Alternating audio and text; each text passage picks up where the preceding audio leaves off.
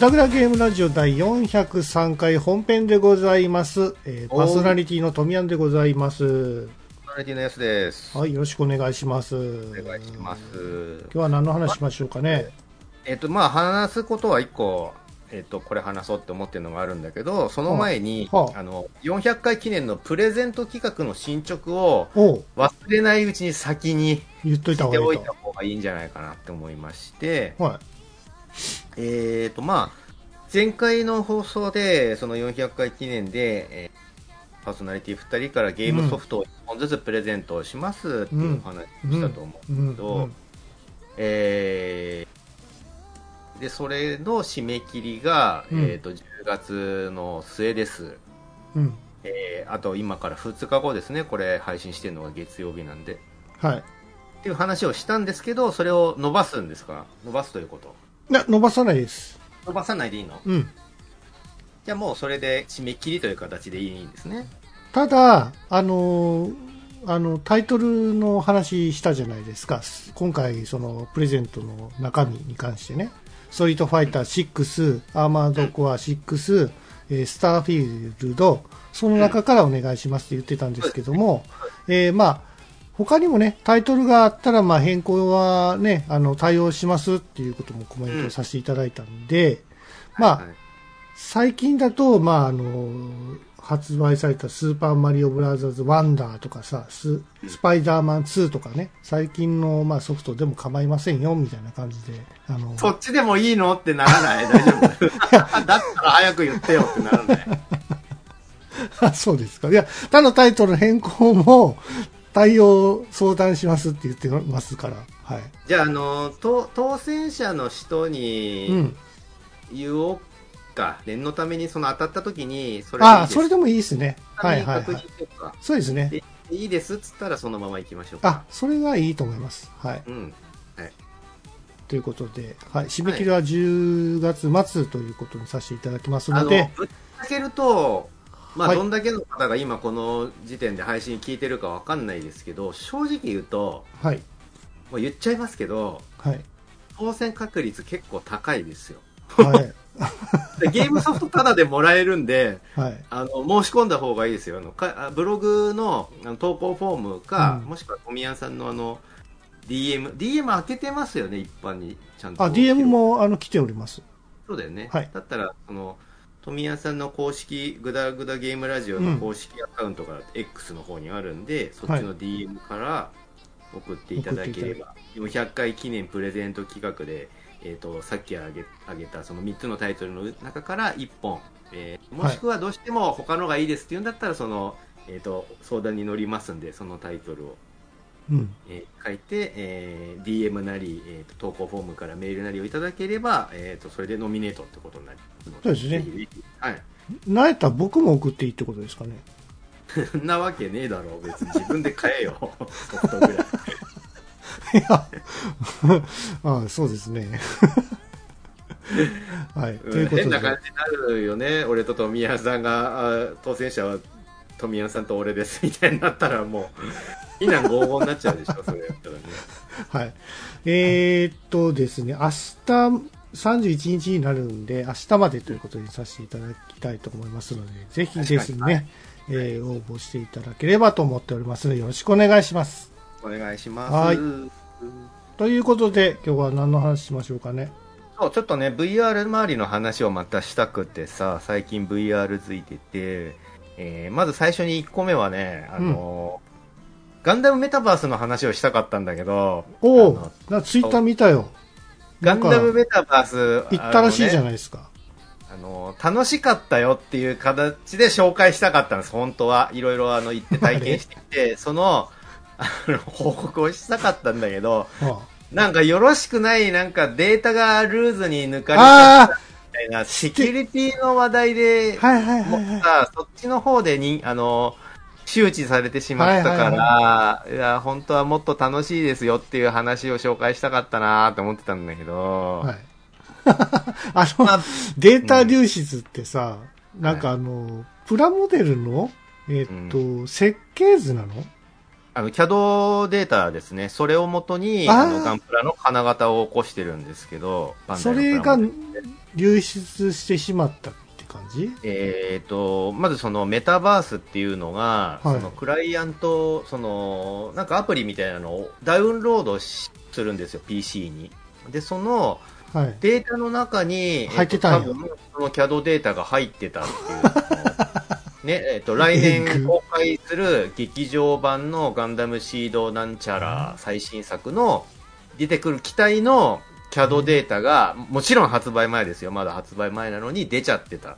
えー。それを引っこ抜いた中国のユーザーが、はあ。よーし、じゃあ、バンダイより先に、こっちが先に出して、発売してやるぜ、向こうほら、海賊版のあーはいはい、方。はい。こっちが先に商品化して先に出しちゃうもんね。CAD データがあれば、3D スキャンで、あの、立体化できるし、はい、はい。は、ってことを言ってて大騒ぎになった。ただ、ただ言っても、その、引っこ抜けたよ、だからこっちで先に商品化しちゃうぜって言ってたのが、なんか向こうのその、割とその、なんだろうね、炎上目的でそういう情報を発信してるサイトらしくて、はい。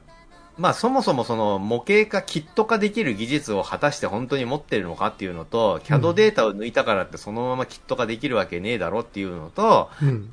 正直、えっ、と、中国のプラモデルで質がいいのも最近はできてきてはいるが、はい。あー海賊版を作ってるようなところがそんな質のいいものを作れるわけがないでしょって俺は思っているんで、いや、そんなちょっとぐらい早くデータ引っこ抜けたところで、先にこっちが発売しちゃいますみたいなのはさすがに嘘かなって僕は思ってんだけど、いやそもそもなんで、うなんで CAD のデータが入ってるんですか？これが、えっ、と、そのメタバースのそのクライアントを作ったえ会社とそのバンナムで、うん。うんなんかその誰が悪いんだみたいなのを今調査しているらしくて、今そのメタバースのやつシステムをダウンロードするのは今一旦中止してるんですよ。当たり前だけど。もうダウンロードできなくなってるのでだからもうメタバースに今からは入れなくなってるんですよ。後から。で、その、やらかしたって言われてる人は、えー言われてる会社は、うん。このメタバースのシステム作ったところは、うん。いや、うちはただ言われたデータを中に入れ込んだだけなんで、ううんちの責任ではないですってことを言っていて、じゃあバンナムのどっかの責任、だ誰かしらが悪いんじゃないのっていう話に今なってるんだよへー。ってことは CAD のデータはゲーム上で使うってこと？えっ、と、僕正直、えっ、と、メタバース行ってきました。で、はいメタバースの中、ガンダムメタバースの中を全部見てきたんですよ。はい一通り。全部回った。はい。全部回ったけど、そのガンダムシードの新しい映画に出てくる新作の機体が展示されていると部分はなかったんですよ。しかも CAD だから、うん。この CAD をそのまま展示してるみたいなところはなかったんですよ。僕が見た限りでは。うーんだから、なんか内部データのどっかしらに潜んでいたのかな。それをデータ引っこ抜いた人がたまたま気づいたのかな。なるほどね。うん、ただ、面白い試みとして、その、バーチャルの中のガンダムメタバースの中で、うんとガンプラ売ってるんですよ。で、うんガンプラが、うんガンプラ、ガンプラが売ってるんですよ。うん。で、えーそのガンプラの実物大、えっ、と、ガンダムだったら18メートルのサイズで展示してあって、うん。それをそのままその場で買えますよっていう体になってるんです。で、うん。その場でポチれるんですよ。んプラモデルを変えるってこと？プラモデルを買える。はいはいはい。で、そのメタバースの限定のキットみたいなのがなかっうんて、いいんじゃない？その実物を見ながら、じゃあこれ欲しいっつってポチって、うん僕それポチったのがこの間届いたんですけど、あ、まあ、当たり前か。普通に。そんな驚くことでもないかと思って。リアクション間違えてますけど、まあ、その、届いて、うわ、ついにバーチャルの中で普通に買い物もできる時代かと思って、しかも並ばなくていいしそう、やね。その、バーチャルの世界だからか知んないけど、あの、転売屋が群がってこなかったから、わあ、めっちゃ快適って思ってたんですけど、そのシステム、なんかいいかもな。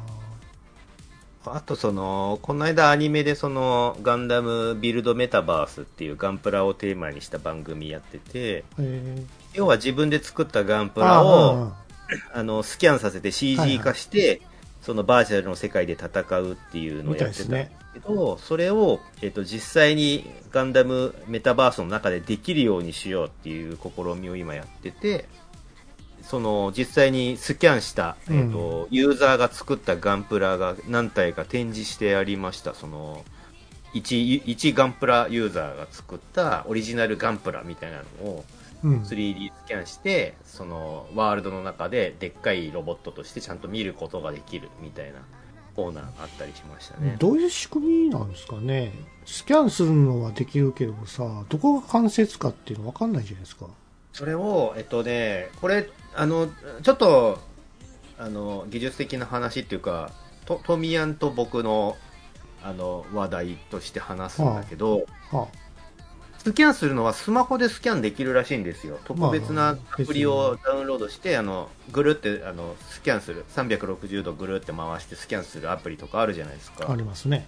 い一体物をぐるって回して。うんうんあるあれで、スキャンしてるっぽいんだけど、うん。正直言うと、まあ、360度ぐるって回ってスキャンしてるっていうことは、パーツ一個一個を認識してるわけではもちろんないんですよね。そうそう。ガンプラの関節とかは、ここが分かれてますみたいなのを認識してるわけではなくて、うん。あの、ガンプラ一塊でこういう形っていうのをぼんやりと認識してるわけよ。だから、はそのユーザーが、えっと立たせたガンプラのポーズでそのままその形のものとして360度スキャンしてるものがパッて出てくるわけ、い。はい。でそれを、えっと実際に操作してるところっていうのをあの映像で見させてもらったんだけど動いてはいたえ動いーてはいたので多分機体ごとにこの辺が関節ですっていうのを、うん。ただ、いろんな機体のバリエーションがあるんで、ボーンのバリエーションも相当になるんじゃないかなって思うんですけど、もしくは、あの、ボーンがいらない動かす技術あるじゃん。なん、なんつうんだっけ、あの、中にボーンを仕組むんじゃなくて、メッシュを変形させて動かすみたいな。ああ、はいはい、はいあるし。いや、あれは、あんまりおすすめできないな。ただ、なんか、関節で動いて、あの何？ここがパーツ分割して動いてるとかではなくて、無理くりこの辺からグニって曲げてるみたいな挙動をしてたから、変形させてんのか。そうそう。だから、やっぱその、パーツごとに、ここがこういう風に動きますって認識してるわけではないんだなと思って。あとやっぱその、直線のもの、あの、ライフルとか、その長い棒みたいなのをうん直線としては認識できないっぽいのよ。なんかへー斜めになると、うん。なんかよくわかんないブヨブヨしたものとして認識しちゃって、なんか直線じゃなくてちょっとブヨブヨしたいびつな長いものとして。ガンダムでもさ、斧持ったり剣持ったりしてるキャラいてるやんか。はいはいはい。それはちょっと剣みたいなものになってしまうのね。なんかね、そう、あの、ちょっとぼんやりした、何？輪郭がはっきりしてないぼんやりした塊にはやっぱなっちゃうう。わうんー、辛いな、それは。そうそう。ただ、その自分が作ったガンプラを実物大のモビルスーツとして、その、あの、モビルスーツデッキ、ハンガーっていうのかな？あの、ハンガーのところに置いて、で自分がその横のキャットウォークからタッタッタッタって走ってきて、うん。えーコックピットに乗り込むっていう動きをできるようにはしてくれてんの、今。うん。でそれをで確かにその自分が作ったガンプラに乗り込むっていうのを疑似体験できるっていう意味では確かに面白そうだなとは思いました。うんあとはそのゲーム性がどうかだよね。そのガンプラをスキャンして多分お互いに戦ったりするあのエクストリームバーサスみたいな対戦っぽいゲームになるんじゃないかなと思ってるんですけど。なんかね、あの、多分ほス 3D スキャンよりも、えっと、初めにその自分のガンプラ買ったものにさ、うん。がひな形として、まあ自分でガンプラ作って塗装とまでするじゃないですか。自分の色に組み立てて。まあ、はいディテールとかつけて。それをテクスチャで読み取って貼り込むの,、の方が多分いいんじゃないかなと思うんですけど。あのきちっときちっとできるははいできる、できると思います。そっちの方えっ、とスキャンしたのをテクスチャとして貼り込む。はい。そうです、そうです。うんそっちの方が多分現実的にはリアルに感じるんじゃないかなと思いますけどね。ただあのオリジナルガンプラって無限のバリエーションがあってうん。なんか上半身はこいつだけど下半身はこいつとか。それはゲーム内でやればいいんじゃないですか？だそれを例えばだよ、うん。あのこんその出てるガンプラ全てを、うん。あのーまあ、網羅したとして、うん。まあ、難しいと思うけど種類多いから。なこのこいつの腕だけ自分で一から作りましたとかなってくるともう無理じゃん。いや、一から無理ですね、もで実際そのこのこいつのこのパーツってどうなってんの？とか元が分かんないパーツで組んできてる人とかやっぱいるんですよ。でしょうね。うん。でそうなってくるとそのベースを用意してっていうのも難しいのかなっていうう。うん。まあ、やろうとしてることは分からんでもないけども、うんちょっと自由度がありすぎるからね、そのただその自由度こそ欲しがってるんだまあまあ、それは分かるよ。それは分かるけどアニメと同じじゃないですか、やってることは。あゲビルドダイバーズとかさ、なんかマスターズやったっけ？そういうのも、自分の作ったプラモデルを置いてさ、それがスキャンかけたらそ、れそあの現実で戦えるみたいなことでしょ？そうそうそう。それをやりたかったってことでしょ？そうですそうです。それをやりつつある今できつつあるよっていうお話です、うーん。まあ、車とかあったらできそうやな。うん。あれぐらいやったら、なんとかなるけど。ただその3 360度スキャンで割とあんま輪郭がぼやけてるねって言ったけど多分動いてると気にならなくなる。そのゲーム中で。まあね、自分そんなでっかくアップで巨大ロボとして展示するのはその基地に置かれてる時だけだから、うん。実際にゲームとしてその動き回ってるまああのね、高速移動しながらビーム撃ったりとかしてる時はもう全然気にならなくて普通にあ俺のガンプラが動いてるぜってなるんじゃないかなと思うんですね、うん。でもそのシステムやったら何でもできるやんか。何でもできるよ多分。なんやったらプラス3シローンでもできるやんできるできる。全然できるよ。ね。うんこれガンプラですって言って密かにプラレス三四郎のプラモデルを スキャンさせれば参戦できると思うんですよ俺普通にできるでしょうね。できるうんうん。なんか、これだけプロレス技で戦ってるやつがいるんだけど、つって、なる。4の字、ザクに4の字とかかけたりしてるんですけど。スパロボになってまえやんけ、それ。俺だけマジンガン持ってきたらマジンガン動くんでしょ？なるよ。なるんじゃない？ね今のところその、そんなレギュレーションないはずだから、あの、バンダイのプラモデルのみですみたいな企画え。今のところない。ょ？なんかできるよ、楽器とかやっても大丈夫なんでしょ？楽器員、プラモデル出てたか？そもそも。わかんないですけど。うんどんな、どんな形やったけ？ど、思い出せないですけど。ある、ありなんじゃない？その持ち寄って、何らかのきっと、俺はザブングルで行くぜとかでもいいんじゃない？ブライガーでもいいんや。ブライガーでもいいんじゃない？プ ラモデル出てたか？だから。まあまあ、出てたかな？ブライガーあたりは出てる気がするけど。なんやったらレインボーマンでもいいんだ。アニメ、アニメ版のレインボーマンでもいいですか？レインボーマンのすメカげえマニアックな話してる俺。プラモデル？出てたかたな？出てたっけ？わかんない。オーガスですか？まあ、ぶっちゃけると立体物だったら何でもいいんじゃない ?3D スキャンできれば何でもいいんじゃない？ああ、まあね。立体物やったら何でもいいんか。うん。ただ、ここが曲がるみたいな、その関節っていうか、その人の形してないものに対しては、どこがどう動くみたいなのを、果たしてどこまで認識できるのかなって思うけど、もうビルアーマーとかさ、こういう動きをしますみたいなのって分かんないじゃん、塊としては。まあね。うんうん俺も最近買った新骨頂っていうプラモデルっていうかさ、はいあ。のモデルがあるんですけど、あるあるあるね。成功にできてたフィギュアなんですけど、あのライダーマン買ったんですけど、ああ、いいですね。ライダーマンもスキャンできるんですかねできるんじゃない？ライダーマンで戦えるんじゃないですか。あただ、ああの、アームね、左腕の、右手、うん右腕だっけ？あの、ワイヤーアームみたいなのあって、あの、ワイヤーを伸ばすとうんか、あれできなあいね。の、兄のハサミみたいなのに変えるみたいな。あその動きは、果たして分かってくれるのかどうかはちょっと疑問ですけども、はじめちょっと垂らしとかなあかんのかな？先、そうそうそう、伸ばした状態でスキャンしないとダメなんじゃない、かもね。そうすると、常にダラーンっていう長いものが常に腕からひょろって出てる感じで、ちょっとかっこ悪いんだよな。そうね。そうね。ちゃんとロープアームつってから伸ばしてくれないと嫌なんだよな。そうだね そういうやから出てくるって絶対。わかるよ。あの、ライダーマンのテーマをバックにかけながら戦いたいです、みたいなね、件とかもうむちゃくちゃやん、そんなんやってたら。君は、君はどこにいるみたいな、海から風が教えてくれたみたいな。めっちゃいい。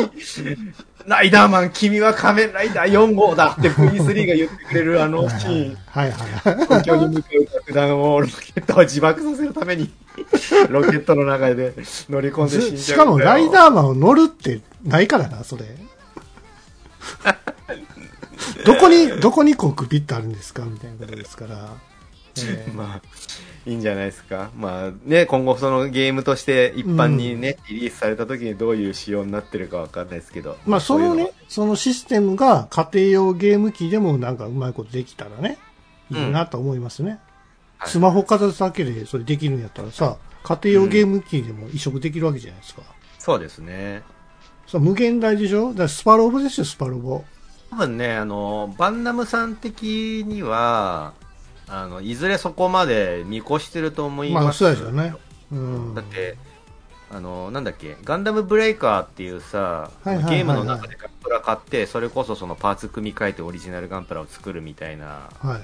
ゲームがあって、昔人気だったんだけど、それもコンシューマーだったのが、あの、スマホに移植されたりとかしてたんで、アプリに。あ、そうなんですね。だからいずれそのアプリに落とし込むっていうのは絶対やってくると思いますね。もうみんなが持ってるプラットフォームだもんね。そうだね。うん。まあスマホでなんかできるんやったらいいですよね。うんまあそれと、そうはい。はい。いやいや、それと VR でも体験できるんでしょってことなんで。そうそうそうそう。はいそう、ほんでね、あの、メタバースの話題がちょっと長くなっちゃったんだけど、あ そうでしたね。VR でその本来話したかったのは、もう何回か話してるけど、バイオハザード VR の話をしたくて、あはいはい。の VR 版、あれなんか、開発が実はカプコンじゃなくて別の会社が作ってたらしいですね。なんかバーチャルの技術を持ってるところがやってたああ、そうなんですね。うん。カプコンなので自体は VR あソフトって作ってないんじゃないですか、じゃ作ってない。あ。ですよね。なので、その微妙にその、昔そのゲームキューブで出てたんですけど、バイオハザード4って。えっ、と、VR になるにあたって、微妙にゲーム性もちょこっと変わってたりとかして、ミニゲームのルールとかもやっぱバーチャル仕様に変わってたりとかするんですよ。三上さんでしたっそうだね、バイオはそうだね。けね。やってやってらっしゃって。一番売れたんじゃなかったっけ？ゲームキューブ版って。ゲームまあ一番っていうのは変か。最近のやつでも売れてるもんな。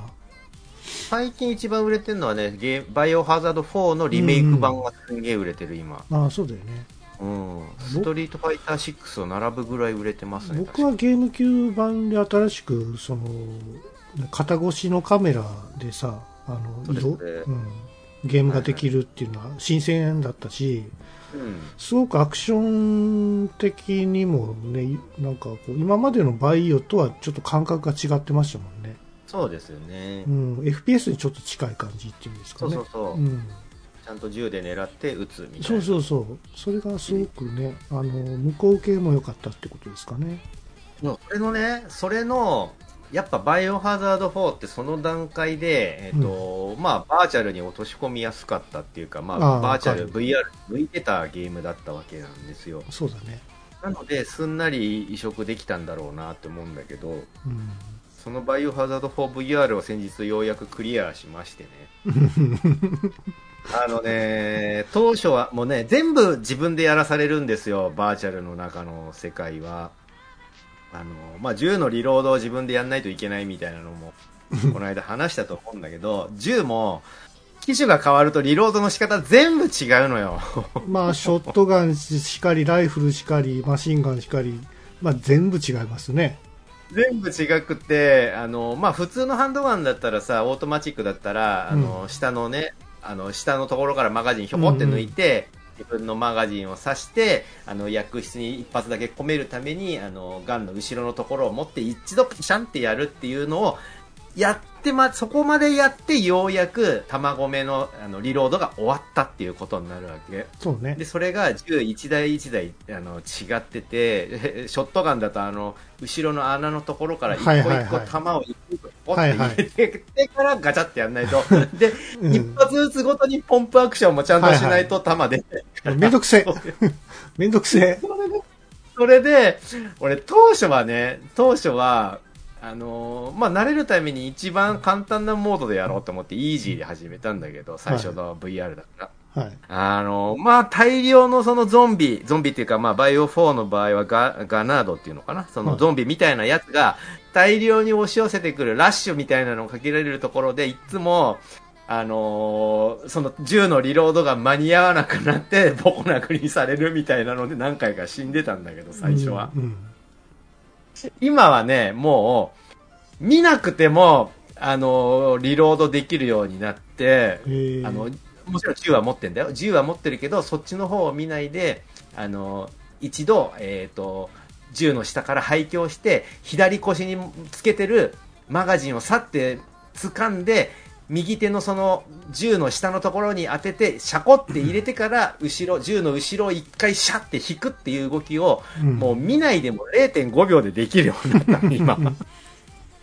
で、しかも、自分自身は移動しながら、えっ、と、敵の攻撃を避けながらリロードもできるようになったんで、もうね、だいぶ俺はバーチャルのバイオの扱いが上手くなってるんですけど、えー。なんかもうどん、どんだけその、全部やらされるかっていうと、前その、セーブする時のタイプライターを自分で打つっていう思うんだけど、バイオってさ、なんかあの、配管、排水管みたいなのの前に立たされてさ、なんかハンドルぐりぐりぐるぐる回されてる感じやったじゃないですか。あれもね、今回も出てくるんですよ、あるんや。あるんあや。のもう、あれも全部自分でやらされるよ。めんどくさ。めんどくせえわ。全部ぐるぐるぐるぐる。で、敵が後ろから迫ってきてるから早く回さないとみたいな感じうとか、わあもうしんどいしんどい、それ。あとそのミニゲームみたいなので、その、全部細かく分かれたパズルみたいなのを全部組み合わせないとあったあった。もう、あれも全部自分でやらされるし、ーあと、ね、何があったかな押したりしたり。り、押してさ、なんか、はめたりするんだよね。あるある銅そういうの像も、とか。そのボタンを押すみたいなのも全部バーチャルの中で自分でやるから、さそれをめんどくさいじゃなくて、自分でやってることで、自分は主人公のレオンになってるんだっていう、その、その場にいる感じになってるのよ。説得力が増してるんだと。ですかね。そんなもんですかね。あのーでっかいさ、あの、湖のステージみたいなのがあって、湖をボートで行くんだけど、そのボートも自分で操作するんだよ、バーチャルえで。、エンジン、エンジンかけるまでやんの？エンジンかけてめんどくさ。で、そのね、湖ステージで、あのー薬で凶暴化して超でっかくなったオオサンショウウオみたいな、クジラみたいなでっかさのオオサンショウウオが出てくるんですよ、敵で。うん。うん、で、ボス的なんだけど、そいつの戦いで、まあその、船に置いてある槍みたいなのを、あの、槍の銃みたいなのあるじゃん。よくあの、ダイバーさんが持ってるような槍、森、森を撃つみたいな銃あるじゃん。ああ、あるあるある。はいはい。何発か当てないと倒せないみたいなあるある敵なんだけど、まあ、その敵の体当たりでよく船をひっくり返されるのよ。で、ひっくり返されて湖に落とされるわけですよ。はい。で、それで、その落とされた時に放っておくと、そのオオサンショウウオに食われて、あの、即死しちゃうの。だから、まさか。一一生懸命泳いで船まで戻んないといけないんです。平泳ぎみたいなクロ。ール、平泳ぎじゃおっせえだろ。クロールで、クロールで戻るのも自分でやんないといめんどくけないんです。さい。めんどくさい。え俺絶対やらへん、そんな。このね、ステージが苦手で、毎回ね、10回ぐらい船から落とされて、そのたんびにクロールで、船まで戻るからもう汗だくになるの、そのステージだけでも。それは、あ設定変えられるでしょ、多分。いや、変えられないですよ。変えられないです。えーそこはやらないとね。もう絶対そこはもう、そこはもう、そこでもう俺断念するわ。あのね、変えられるのは、あの、移動に関してのことだけで、うんあの、バーチャルなんで、やっぱ人によって酔ったりするんですね。なので、その、酔わないようにする仕組みで、あんまり急激な挙動をカメラがしないようにするとか、この移動を自分で歩くんじゃなくて、あの、テレポートって言って、ああ、あるね。はいはいはい。にワープしますみたいな感じで、ちょっとずつワープする感じの移動。逆にバイオだとむずい気がするんだけど、そのテレポート移動。逆にテレポートのが、あの、瞬時に行けるんでしょ？その敵かわして。でもさ、その、テレポートした先の視界が急に変わっちゃった時って、敵がどこにいるのかとか わからなくなっちょっと、ちゃうんだね。わかりづらいね。そうだから俺その常にちゃんとそのリリアルな視界にしたいから僕は常にそのリアルなもう移動モードにしてるんだけど。あのさ、ハンドガンと、あの、ナイフって両方持ってたりする？両方持ってる。だからはお右手にハンドガン持って左手にナイフ持ってめっちゃかっこいいんです。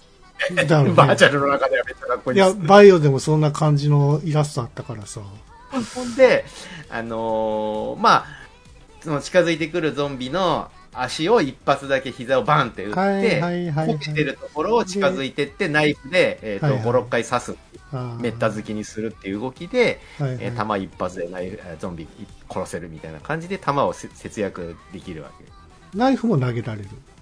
ナイフはね、投げられない、ナイフは投げないと思う。投げたことないな。うんあ投げられるのかな？投げるとなくなっちゃうから。バイオって投げられましたよね、確か。ナイフ投げないんじゃない、だって常に一本はナイフ持ってるでしょ？あの、戦う手段がなくなるとまずいから、ああ、そうか。さい最後の手段のナイフは常に持ってるはずなんですよ。だ僕上手い人はナイフ一本で戦ってね、みたいな感じだから。そうね、薬の調合でさ、その、ゲームシステムのウィンドウでこう、合成するよりもさ、VR やったらさ、こう、青草と赤草をさ、両手に持ってさ、スリスリ手で吸ってくれって感じなんですけど。あの、乳、乳鉢みたいなところでゴリゴリ、ゴリゴリゴリゴリ乳鉢で回るみたいな。いや、それはそこに行かんとできへんから、もう手でもん、もんでこう合成してくれっていう、なんかアイディアなかったんかと思いましたけど、ハーブはね、さすがになくて、あの、まあ、アイテム欄みたいな、アイテムってあの、アタッシュケースみたいなのを開くっていうのがアイテム欄になってるんですよなので、アタッシュケースの、に入れてあるハーブを、あの、ドラッグドロップみたいな手で掴んでドラッグドロップすると、もう勝手に薬になっちゃうんですよあとスプレー缶とかも自分でかけたりね。スプレー缶は自分でかけられるよ。ああ、そうなんだ。じゃあ、いいやそれはそれで。あとあの、鶏殺すと卵が落ちるんですけど、その卵を自分で食べたりもできます。そんな、そんなイベントあったっけ？回復、回復薬として卵使えるんですよ。でたま、たまに栄養価の高いヨード卵光みたいな金の卵が落ちてたりとかする。えあとね、魚を釣って魚を食べたりもできますね。ー、何のゲームなんですか、それ。でっかいブラックバスみたいなの釣ったりできますよ。めちゃめちゃあの、アタッシュケース圧迫するんだけど、大物釣ったけど邪魔だなあれみたいなさ、感じ。一周やったら、ロケットランチャー無限に使用できるじゃないですか。はい、はい。はいどうですか、はい使い心地は。結局使ってない。え？つまんなくなっちゃうかと思って。あ、そう。うんあの、買える、すぐ買えるようになるんだけど、うん。なんか、ロケットランチャー使うと楽しいのか、果たして。無双できるから楽しいでしょ。楽しいのかな、うん。今、その、イージーでクリアしたから、今、普通のノーマルでまた再挑戦してて、ノーマルだとやっぱね、ちょうどいい感じのバランスにやっぱなってますね、難易度的に。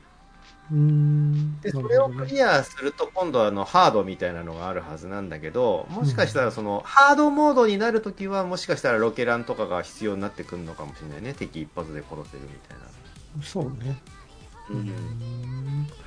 でも大統領の娘をさ、こう、エスコートしてないといけないわけじゃないですか。そう、アシュリーちゃん、本当あのー、めんどくせえんですよ、アシュリーちゃん。すぐさらわれるんですよ。あそう。自分の後ろについてくるっていうイメージだったですけど。あのね、そうそう、あのー、 stay っつってその場に待ってろっていうことそうそう命令と、そう。あと、フォ follow me っつって、ついてこいっていそう命令の二つだけしかできなく。て、であっ、あんま戦いの場でやってるとゾンビに囲まれた時に食われちゃうから、うん。お前は stay してろっつって、一番離れたところに stay させとくと、今度敵にさらわれて連れてかれたり、で、連れてかれるとゲームオーバーになるんですよ。あ、だ。から、程よいところにいてもらって、こちらの銃が届くところで、えっ、と、守りつつも敵を倒すみたいな、その、しかもね、いいバランスで、敵がこっちにも来るし、アシュリーちゃんのところにも行くしで、どっちつかずの感じになっちゃうんですよ、どうしてあも。ーで、そんな感じであっちこっち銃撃ってると弾切れを起こすから、アシュリーちゃんの方を気にしながらリロードしないといけないみたいな感じになってて、その辺の焼きもきする具合みたいなのも、やっぱ傑作としてよくできてるなって思いますね。あの女の子は何も使われへんからな。アシュリーちゃんはね、あのーアシュリーちゃんになる場面もあるんです、実は。は？自分がアシュリーちゃんを操作する、あの、あったあった。はいはいはい、離れ離はい。れになって、あの、二人が会えなくなっちゃって、アシュリーちゃんはアシュリーちゃんで活動しないといけない場面っていうのがあって、はいはいだから、で、アシュリーちゃんになった時に急に手が綺麗になって、自分の手しか見えないから、あ、俺、今アシュリーちゃんにな視ってんだ。線の、あの、目、目の高さが違うからさ、意外にちょっと新鮮だったりするんだよね。ただ、戦う手段がないんですよ、そう、逃げ惑うしかないんですよ。あの、しゃがんでね、あの、やり過ごしたりするんだよね。そうそうそう。で、唯一の攻撃手段が、あの、ランタン、油の入ったランタンを敵の敵の足元に投げつけるあとー油が漏れて、あその敵の、ね、謎の異教徒みたいなやつが、はいはいはいはい。その油に火がついて燃えるってはいはい。いうので、多分、3個ぐらいランタンを投げつけると1人殺せると思うんだけど、要は。まあ、殺すよりも逃げた方がね、手っ取り早いんで、大抵逃げることになるんですけど。まあ、とにかくあの子のパンツを見るっていうのはね、そう、あのねな、かなか難しいんですよ。今回の VR だとパンツが見れない仕様になっているんですよ。挙動もそういう挙動なの？あの、多分ね、えーえっと、まあ、い一個は、一個は、あの、これ、幻滅されないかな、こんな話してて。まあ、アシュリーちゃんのパンツが見れるイベントみたいなのがあって、一個はその、アシュリーちゃんになってる時に、はいはい。自分がアシュリーちゃんになってる時に、はいあのーなんか鎧の罠でなんか斧が急に倒れてきたり、なんか剣を振り下ろされるみたいなトラップにかかるみたいなイベントがあって、はい。その時に緊急回避に成功すると、失敗すると死んじゃうんです、確か。うんうんで、緊急回避っていうのに成功すると、その場で尻餅をつく。で、その尻餅をつくっていう時に、なぜかその、その、アシュリーちゃんの正面にカメラがたまたま回り込んでるからパンツが見えちゃうよっていうことなんですよ。へーちゃんを操作してる時だけそのカメラアングルになるから、ほまあ、パンツが見れるよっていうイベントなんだけど、VR の場合は自分がアシュリーちゃんになっちゃってるんで、突っ転んだところで何も見えないんです。ああ、なるほどね。なるほどって思って、まあしょうがないかって思って、別に見たくもねえけど。あとは、あの、高いところにアシュリーちゃんがいるときに、あのそうそうそうそう、下から覗くってやつね。そうそうそう、はしごの上とかにアシュリーちゃんを置き去りにして、ただ、それで自分が足元に近づいてっちゃうと、はしごの下に近づいてっちゃうと、アシュリーちゃんは恥ずかしくてスカートを押さえるそうそうそうそう、そうなんですよ。ったりとかするんですよ、もう、つって怒ったりすうんうんん、で、あの、その挙動も入ってる？ちゃんと。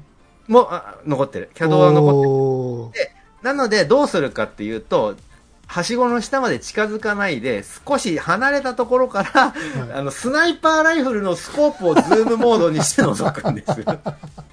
最低やな。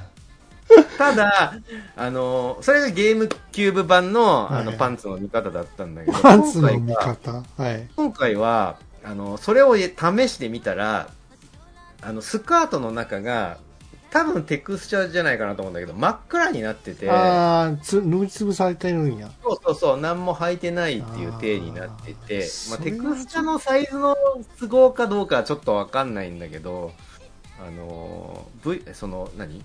ゲームキューブ版とあと Wii 版かな ?Wii、Wii 版でメイク一度してると思うんだけど、その時は、結構リアルなデザインのレースの下着をつけてたんですよ、アシュリーちゃんは。はいはい。今回はそれが見えなくて、VR 版はそこがオミットされていると思って、チーだけど。そこは、まあな、こだわり、そうなってもしょうがないからな。まあ、しょうがないかって思ってね。まあ、でもまあ、開発者の遊びやからな、それは一つの。唯一の。まあね、そんなこんなで、まあ、バイオハザード 4VR 自体はすごく面白かったんだけど、なるほどね。うんまああの、ラスボスが逆に案外簡単に倒せたなっていう印象があって、まあ、うんそのなんか、オオサンショウウオもそうだけど、その敵自体よりも、バーチャルを初めて体験する、その操作感で戸惑うみたいな感じの方が、初見では強くて、うん。あの、そのラスボスを倒した後にね、その、基地が爆発するんで基地から逃げないといけないみたいな流れなんですよ、まあ、お決まりの。うん。で、爆発する前にカウントダウンが始まって残り1分ですみたいなのが始まってどんどん秒数が少なくなってくんで、アシュリーちゃんを連れて岸から脱出しろっていう話なんだけど、その脱出する時もね、あのーどうやって脱出するんだって言って、あの、エイ、エイダ、エイダ、エイダ・ウォンっていうもう一人女性キャラが出てきてスパイなんだけど、そのキャラが渡してくれた鍵がある。その鍵が何の鍵かっていうと、その用水路に置いてある脱出用の水上バイク、水上バイクの鍵でそれをキー刺すと運転できるようになるから、うんこの水上バイクで脱出するんだって言うんだけど、このね、水上バイクも自分で運転です。バイオハザード VR。いいじゃん、別に。ほんで、このね、俺、水上バイクがどんな操作感か乗ったことねえからは、まあそもそもバイクすら乗ったことないから俺は。超ピーキーなのよ、そのハンドリングが。えー、ハンドリングがピーキーな上に、後ろからな、なんか爆発のその炎が追いかけてくるから、スピード上げないといけないんで、スロットルを全開にしつつ、その細い用水路をはいはいはい行かないといけないんですよ。自分の操作で水上バイクを。はい。はい。そのね、敵ははるかにラスボスは簡単に倒せたのに、その水上バイクが難しくて、もう何回か壁に激突して、もうアシュリーちゃんもろともビョイーンってと 吹っ飛ばされて爆発して死ぬっていうのをうわ 5, 5回くらいやったな。そんな難しいんや。大事のシーンだけで、もう、もうだんだん面白くなっちゃって、そのアシュリーちゃんと一緒に吹き飛ばされる、その スローモーションでボイーンって吹き飛ばされるシーンが面白くて。えまあそのね、VR の操作の方がむしろ大変だったっていうお話ですけど、ーまあ、ね。慣れだろうね。慣れ、慣れるかな。だそのリロードが慣れたっていうのもそうだけど、だんだんやってるうちに慣れてはくる。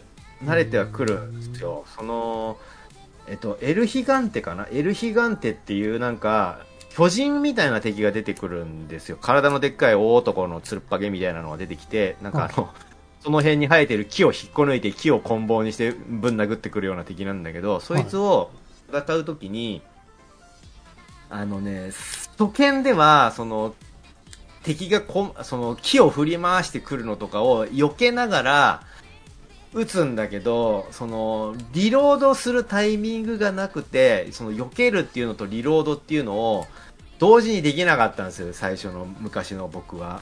うん。だからそれでよくその、コンボ、その、振り回してる木にぶち当たって、飛ばされたりとかしてたんだけど、最近は、その、敵の攻撃する範囲っていうのが大体分かってるから、その範囲内に入らないようにうまくその外側を自分は移動しつつも、手元を見ないようにリロードすることが全然できるようになったので、俺2周目は、ハンドガンだけで余裕で倒せたの、それ。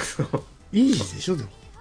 うん、2周目はノーマルにした。ノーマルでも、その、リロードに余裕があると、その敵の攻撃に触れない範囲で移動しながらリロードっていうのができると、もう、ほぼほぼ、弾はほぼほぼ無限にあるんで、リロードしながら、えうん。ああ、そっか。ー弱点の頭をひたすら撃つ。で、ちなみに、何回か頭を撃ってると敵が膝をつくんで、えーその膝をついたところに走り寄ってって、敵の上に飛び乗って、なんか首から生えてる寄生虫みたいなのをナイフでめった刺しにするっていうのは自分でやんないといけないですよ。その、その飛び乗ってナイフでめった刺しにするっていうのを一生懸命やってる時に、あの、自分の手を PC にぶち当てちゃったんだけど、俺はなんつって。最近に PC があったの。え、そんなに何もう、ベテラン級の動きしてるんや。俺今もうプロのなんかスワット隊員みたいな動きになってるし、あの、あれですよ。銃を構える動きとかめっちゃかっこいいから、俺、あの、VR ゴーグルをつけて、ちょっとプレイプレイ動画を撮ってくださいよ、じゃあ。どれだけうまいか。あの、ゲーム中の映像はキャップできるけど、はい。プレイしてる俺を映すことができないんじゃないああ、そっか、視点違うのは見れないのか。見れない見れない。そあくまでも自分が見てる一のを、人称視点じゃゃない。一人称視点の録画にしかならないのか。そうそう、ミラーリングするしかできないから、僕の画面を。そっか。そう、でも、あの、だいぶあれですよ。あの、ヘッドショットとか上手くなりましたよ。はいほぼほぼハンドガンで最後までいけます、僕は。あそうなんですね。えーはいそうそう、そういう意味でも、なんかうんロケットランチャーを安易に使いたくないなっていうのがあって、バカっぽいじゃん、なんか、どっかんどっかんやってんのってなんいや、かそれが面白いんでしょ？気持ちいいかな？どうなんだろうな？俺結局その、イージーの時も結局、ロケットランチャー使ってないんですよ。敵のとどめ刺すのに。多分それ用の演出があるんだよね。ロケットランチャー使うと爆発するみたいなね。うんとどめを刺すみたいなありますね。演出があると思うんだけど、結局それ使わずに倒しちゃったから。火炎瓶投げ放題とかってできないですか？あるあるあるね。2周目はちょっとじゃあロケットランチャー使ってみますよ、最後は。うん。うん。はい。ということで。というね、ばあちゃん面白かったよというお話でしたよ。まあね、バーチャル系のゲームは、まあ PS、VR はちょっとタイトル数だいぶ少なくなりましたけど、あの、スチームとかね、オキュラスはまだまだこれからみたいな感じなんで、あの PSVR さひどいなって思うのはさはい。ソニーひどいなと思うのはさあの PSVR2 を出したのにさ、全然力入れてないもんだから ラインナップが全く増えてないのね今。あんなさそう7万いくらとかするもんをさ売りつけといてさ、うん。全然ソフト出させないっていうのはありじゃない？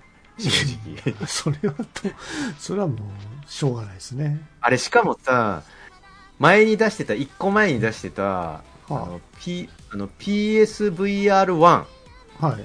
と互換性がないんだよね。そうですよ。ないですよ。よくないそれ。う んしかもあの、PSVR2 は配線必須ですからね。あんじゃないかね。作るだけ作っといて、あとは勝手に買ってくれみたいな感じ。投げ具合。うんまあ、まあ、結局売り上げがやっぱりね、振るわなかったから、当然タイトル数もね、それ比例してってことなんでしょうけど。悪循環だわ。タイトル揃わないと売れないよ。でも、売れないと作らないんだよね。まあ、そもそも。VR のソフト自体の需要があまりないんでね。わかるわかる。あまあのーインディーズタイトルをさ、はい。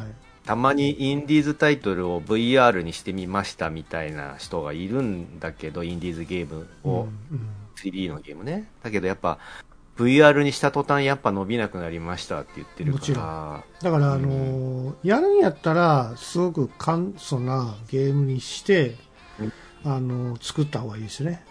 だからゴリゴリのそうだ 3D の VR タイトル作りましたって言っても、絶対費用効果的にはあまり、あの、よろしくないんで、ら。うん。やめた方がいいと思いますよ、それは。そうですうね。んでもあと最近あの、サブノーティカっていうあの、海の中を探索するゲームみたいなのを VR でやり始めて、うんそれがあの地球の海じゃないんですよ。地球の海じゃなくて、なんか宇宙船でどっか他の惑星の海に不時着して、で、宇宙船はもう壊れちゃって、自分はそのカプセルポッド、脱出したカプセルポッドみたいなので漂流してるんだけど、うん。その周りは海ばっかで、で、地球の海じゃないからよくわかんねえ魚とか、よくわかんねえ生き物とか、モンスターとかいるわけですよ。うんでその海の中に潜ったりして、なんかその、まあ、いろんな採取とかをして、ちょっとずつその文明を 発展させて、あの、あわよくば、その、自分が乗ってきた宇宙船を修理して、帰るっていう任務が多分最終的にはゴールだと思うんだけど、そのゲームを今やってますね。そうんその海の中に潜る感じもね、VR だと本当に潜ってる感じがして楽しいっす。うんうんなんかね、僕の中でこう、なんか VR ってこう、まあ確かに視覚的にはすごいんやけど、やっぱり体感できるタイプの方が僕は好きなんで、まあそのうんゲームセンターにある、なんか車でも何でもいいんですけど、ハンドルついたものとか、あうんとチャリンコを、実際のチャリンコをこいでね、うん。あの VR 体験する方がうんなんかやってる感はあるんですよね。あの個人用のさ VR と連動してたあの動くシートみたいなあうんうん。あのししかも畳むとちっちゃなあの何丸っこい玉になるやつであの使う時はその丸を半分に分けて上下を逆にしてくっつけるとそれがシートになるみたいな感じのうん、VR シートみたいなのは、えっと販売してたかな確かもうリリースされてると思うんだけどそれが、VR と連動してるから要はその車のレーシングゲームとかを VR でやるとそのゲーム内の挙動に合わせてちゃんとあの体が傾いたりとかする上り坂だったらちょっと後ろにかしいだりとかするみたいな挙動えー、すごいですね。これはだいぶねあの個人むしかも個人向けで買えなくはない値段10万ぐらいかなでもうん。買えなくはないぐらいの価格に抑えられてたからそれは結構未来がだいぶあのー今、オキュラス3が出ててね、うん、AR じゃないですか。AR じゃミックス R か。あの要は外の世界と実際に世界も見えるようになるってやつですよね。そう、モニターに映るのも、その、リア、あの、VR の世界と融合させてるんですけども、うん。これのね、その自転車版とかにもで、できないかなと思ってるんですよ。できるんじゃない？やろう、まあ危ないけどね。やろうと思っても。えーと、どっちを、どっちをどうするの？だから、その実際に自転車とか車実際に乗るじゃないですか。うん。で、それに、あの、オキュラス3をつけて、うんミックス R でゲームするっていう。できるんじゃない？やろうと思えばできるよね。ただ危ないけどね。なんかどっかの車がそのテストをすでにやっていたよ。あ、本当？車乗りながら、うんえーと、VR ゴーグルつけて、はいえーとなん、なんだっけな、なんかその、えーと、ドライバーシート周りに、はあえーと、なんか、機材を設置したときに、うん。あれなんだっけな？なんかあ危なくないかのテストとして実際にバーチャルの中だとその、えー、と機材が置かれた視界になっている。だけど、うん。現実世界では普通の車なんだけどうん。バーチャルの中だとその新しい機材が設置された、えー主観になっててそれがドライブにどういう影響を及ぼすかを実際に車に乗ってテストしてるみたいな感じだったかな確か何が言いたいかっていうと、その、移動した場所、場所によってのイベントが発生するようにしたいんですよ。なるほどなるほどしかも VR でね。なるほどねうん。だからそれがなんかうまくいけばいいなと思ってるんですけどね。えっ、と、それは実際に現地まで行きたいってこと？現地には行かずにってこと？いや、現地に行く。実際に現地に行く行かないとイベント発生しないようにする。だったらもうバーチャルじゃなくていいんじゃない？大丈夫いやいやいや、行けよ行けよ現地にってならない。あ、じゃあ、で現地に行くんだよ。現地に行って、そこの現地イベントで遊ぶんですよ。だからそれがバーチャルである必要あるのか現地にで行ってるのにだから、あのーほら、まあ、体験型で言えば、その、そうだな、ミックス R としてのアイデアとしては、はい。あのーお城の、えーっと、探検というか探索したときに、うん。えーっと、実際の兵士とかとの合戦が見れる、リアルに。はいはいはいはい、うん、だから別にスマホでもね、別に見ようともできるんですけども、そうだね。実際リアルにそこにいた状態で見れるっていう方が面白いじゃないですか。そうだねあの多分観光とかでいずれそうなってくそういうのが増えてくんだろうなと思うんだけど、ですよね。うん金沢あるじゃないですか石川県の金沢、はいはい。金沢城行った時にあの AR その観観光その金沢の観光業が、はい。AR になんか力をちょこっと入れてるっぽくて金沢城ってその生垣しかないんだけど、うん。その AR でそのスマホをかざすと,、うん。えーとそのスマホの画面越しに、えーその当時の金沢城を再現してくれる映像で再現してくれる仕組みになってて、はいはいはいはいはい。なんかそのお堀とかにちゃんと水が流れてる今は借りちゃってるんだけど、水を流してくれたりとかそうね。本当はここ崩れちゃってるんですけどこういう形でしたよみたいなその当時の映像として再現してくれるみたいなのを AR でやってくれてたそれがちょっとうんまあ、できるでしょうね。うんまあそのミックス R で多分体験型のハードウェアとして売り込むんであればそっちの方が多分ちょっとやってみたいなと思いますけどねうん。なんかその、あれですね、クエスト3がどんだけ売れるかっていうのもありますよね。売れてほしいけど、僕は。うーんまあもうちょっと安価にしないとちょっと厳しいかなうん。まああとはあの来年発売するアップルの VR 50万のやつだろ、だから。買わないよ、だろ。あれがすごいいいっていうことをみんな言ってるから、まあもちろんね、50万なんて無理なんですけど、もうちょっと安くね、あの、販売してくれたら普及するんじゃないかなと思ってます、ね。車買えちゃうよ、50万。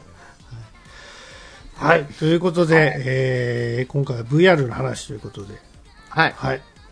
皆さんも VR ちょっとね、あの、やっていってみ、やってプレイしてみてはいかがでしょうか？えーあの、 Oculus Quest、あーえっと、 Meta Quest を持ってる方は、まあ、とりあえず、バイオ4おすすめなので、ぜひ遊んでみてください。はい。えー、ぐだぐだゲームラジオ第403回本編でございました。はい。